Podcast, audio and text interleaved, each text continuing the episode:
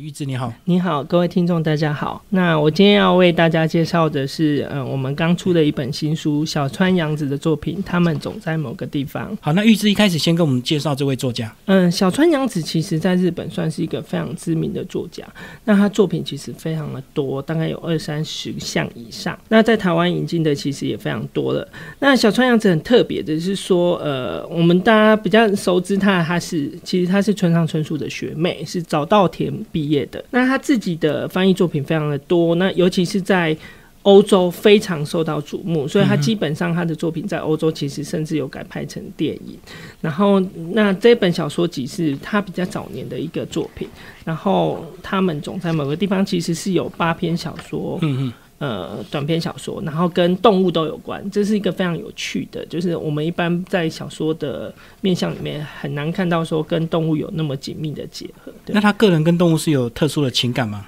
我觉得他。在他的小说世界里面，他很多都有描写动物。那像呃很多物件也是重复的，都会出现在他小说的意象里面。像里面的瓜牛啊，那像像他曾经有得奖的作品有小鸟啊，像他之前出道的作品黄粉蝶，就是实际上他所描写的人跟动物之间的情谊是非常紧密结合的。嗯嗯，对。那他如果以分类来讲，他是比较算哪一方面的作家？他其实比较像纯文学啦，但是他。其实有点有一点魔幻写实的的分类。那他其实你看他的作品的时候，你其实会看到说，你仿佛置身在欧洲的环境里面，但是呢，实际上他是一个日本的作家，然后他写的东西非常的细腻，你会觉得说，就是在你生活周遭会发生的事情，然后但是呢，却有又有点不可思议。所以是非常有趣的一个写写作的方式。那其实呃，在日本也没有没有几个作家是像他这样的类型，所以他有等于说他有独树一格的一个写作方式。嗯，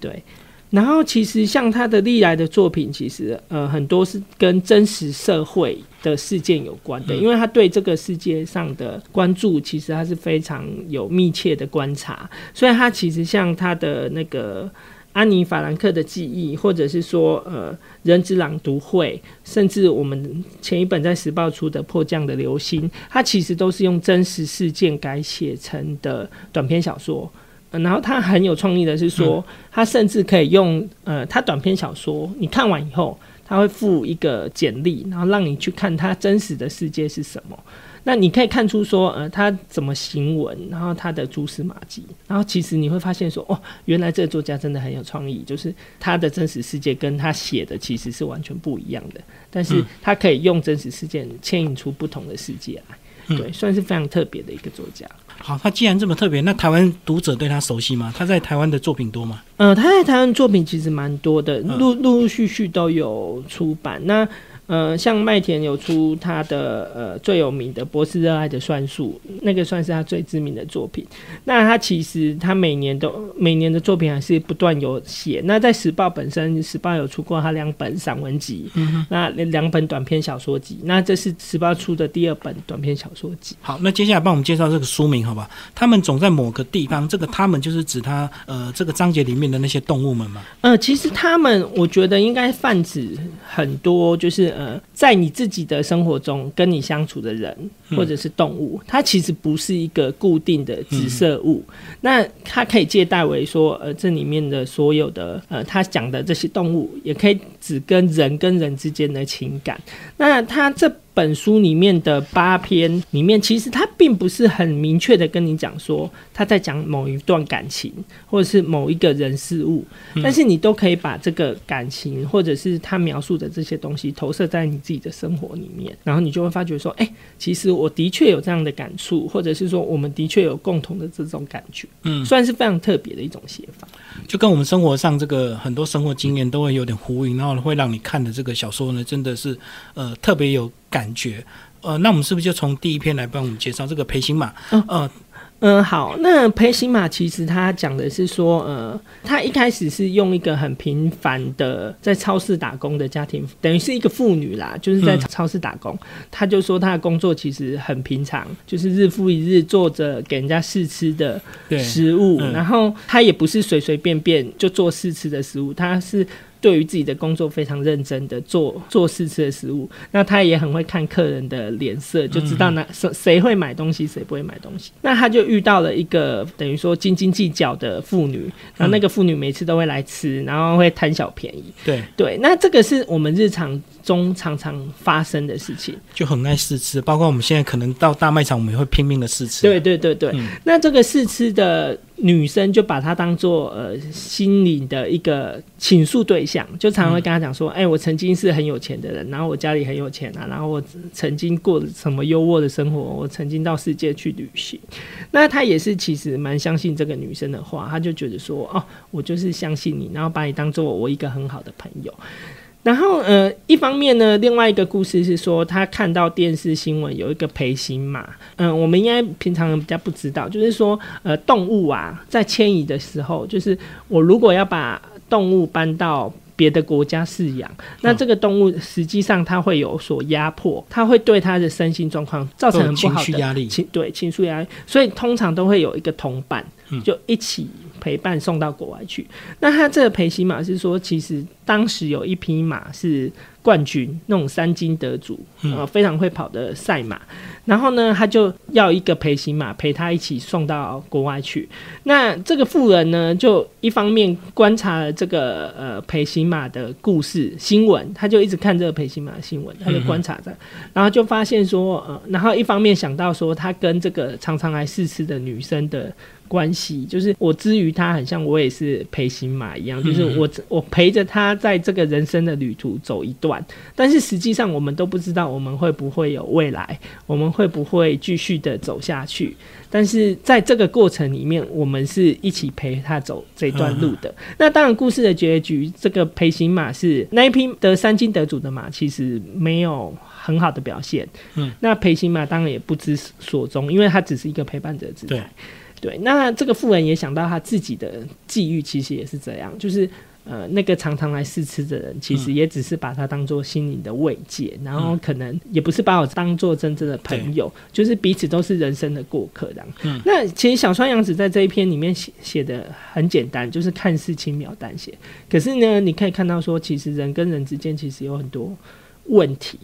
是你无法解决，就是你觉得说，哎、我今天跟我的朋友很好，我们两个可能很紧密，嗯可是有一天你们可能就会因为一些小事分道扬镳。那他只是陪在你人生旅途一段陪行马。嗯我觉得这故事其实很有意义，就是你可以看到说，哎、人跟人相处其实就是这样，聚散离合。那陪行马也是，就是我跟你之间可能也是相走一段路，但是不一定会不会会不会持续，也不一定。嗯对，那我觉得在小川洋子的作品里面，他把人际关系写得很疏离。但是呢，这个其实在他的作品里面，你常常会看到就是那种离别、死亡跟寂寞。在这本小说集里面，其实也有很多篇章是描述这个三个主题。其实这篇我感觉就有那种孤独感了，就是嗯那个富人因为这个要买一个特价的东西，但是他要求店家卖他一半，他不要，后来他就跟他一起买。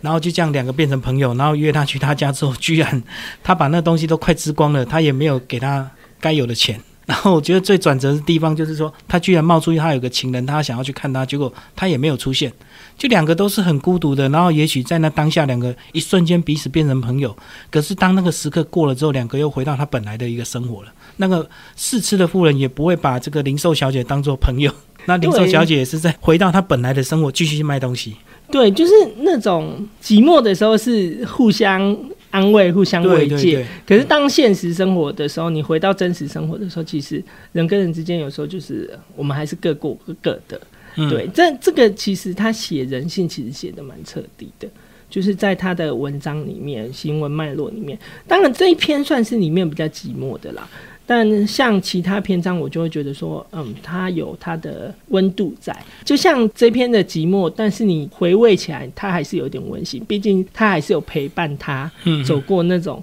寂寞的，例如说，呃，我还是可以分你东西，对我们两个对 share 一半。对，还是有那个过程，所以把它摆在第一篇，真的是下重手，让读者一开始就感受那种孤独凄凉感，心，对，才慢慢的走向第八篇，是终于比较温暖的这样子。，对，这本书在日本亚马逊的评价是五颗星呐、嗯。那其实读者非常喜欢的是最后一篇，嗯。但是那个那个其实我觉得他是悲哀，后来又转成快乐，那跟前面这个淡淡的那种忧愁又不太一样。所以他其实这八篇短篇小说，其实每个的情愫跟情感不太一样，嗯，然后心理反应也不太一样。所以这八篇其实每篇都可以独立的读，对不对？都有对不，同这八的感觉。篇小说都有不同的感觉，然后就是每个人都会投射出你心里的情感是什么。那我们再来介绍下一篇那个口琴兔好了。口琴兔这个我看了很有意思啊，在一个小镇，一个人每天在翻牌子，就为了举办这个奥林匹克，然后他每天要把那个日期倒数倒数一天减。我觉得这故事蛮有意思的。对，那像这一篇里面我，我想读到的是说真实跟虚构这件事情，嗯。就是我们看说，呃，这个家族其实他从头到尾都是住在这个城镇里面，对，然后就翻着那个牌子数日子，数重要的庆典过来，或者是重要的人要来这个城镇的时候，他就每天翻着这牌子，然后可能是这个家族的使命。然后当时我在读这一篇的时候，我会想到说，我置身在那个欧洲的广场。对对，然后那个广场里面就是有一个计时器，然后我每天去数着，看看等待的重要的来临。这个家族其实平常也没做什么，就是没有什么存在感。哦，他们就只卖早餐，对对对对好几代就只卖早餐，他也不卖午餐，不卖晚餐，对，然后就就是在那边等重要事情来临 翻牌子。子。那等于是他们一个家族的存在感，一个使命感。可是你回头过头来想说，呃，这个家族所有的使命就是就是都被绑住了，就是绑在这个城镇对。然后想想就是这个家族三代或多代以来，就是都在做这件事情，等待的重要的事情，重要人来。然后，嗯、像他们等待着呃奥运来，那可是呢，实际上这边周遭的人根本就不知道这个奥运比赛项目是什么。哦，因为对对，有因为莫名其妙的规则。对对对，他们只是一个偏远小山落的被派了一个运动嗯在他们那边举行。在那边比赛，对，嗯所以实际上所有的人根本就不知道那个比赛规则是什么，然后进行要进行什么什么活动。对，那在这边其实我就会想到说，其实我们在做很多事情的时候，都是人家指派你去做什么事情，然后你就很茫然的去遵守，或者是呃历代承袭着什么事情，然后你就要去做个这个事情，然后可是呢，你并不知道实际上真实的样貌是什么。像他口琴度到到最后才发现说，原来日子根本就不对，嗯。他从头到尾就是错时间，对他从头到尾就是搞错时间，就是一个荒很荒谬的剧情，然后你也不知道说，呃，比赛哪时候要来，然后那个活动的规则是什么，然后到底有多少群众会来，然然后你们就在建这个场地，就开始翻修运动场，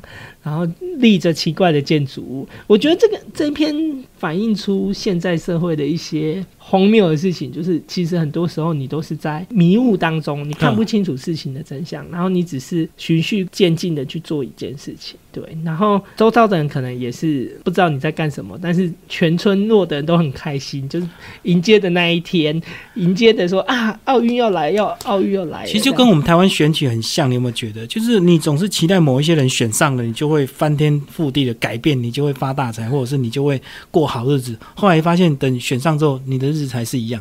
对，就是你你在我们根本没有等感等待那个翻牌的过程，你可能在等待说呃倒数计时，对然后会有什么新呃马上牌子的最后一天翻的时候到零的时候，你的世界就会开始改变，然后宇宙就会变得更美好。其实发现其实根本就没有，你们都只是在这个群体里面，然后你你一样是做一样的事情，那。不只是你，可能是你的下一辈，还是要再继续在等待重要的事情，然后你们还是一直在做翻牌子的这个动作。这个其实蛮有趣的。然后我也觉得口琴兔是一个预言，就是它是一个形象，它握在那里。然后就像其实口琴兔一开始它有讲说，其实呃口琴兔的身体里面是有两颗小石头，嗯嗯，然后这两颗小石头可以治病。但是呢，因为这个小石头可以治病的事情流传了很久，然后。呢，所以口琴兔也会会因此被大家被猎杀。猎杀，所以后来就绝种了。对这个其实也蛮蛮讽刺的，就是说你是一个象征的代表，但是到最后你这个象征物是被消灭的，然后你最后只剩一个雕像树立在广场的中央，然后大家去翻牌子，然后你那个雕像也因为日久就慢慢的毁坏。其实我觉得有时候看小川洋子的东西，它其实是有很多讽刺的意味，但是就是你可能要消化一下，然后你就会知道，嗯，原来他想要讲的是这个东西。对你被拱出来当一个精神象征，可是最后可能害到你自己这样子，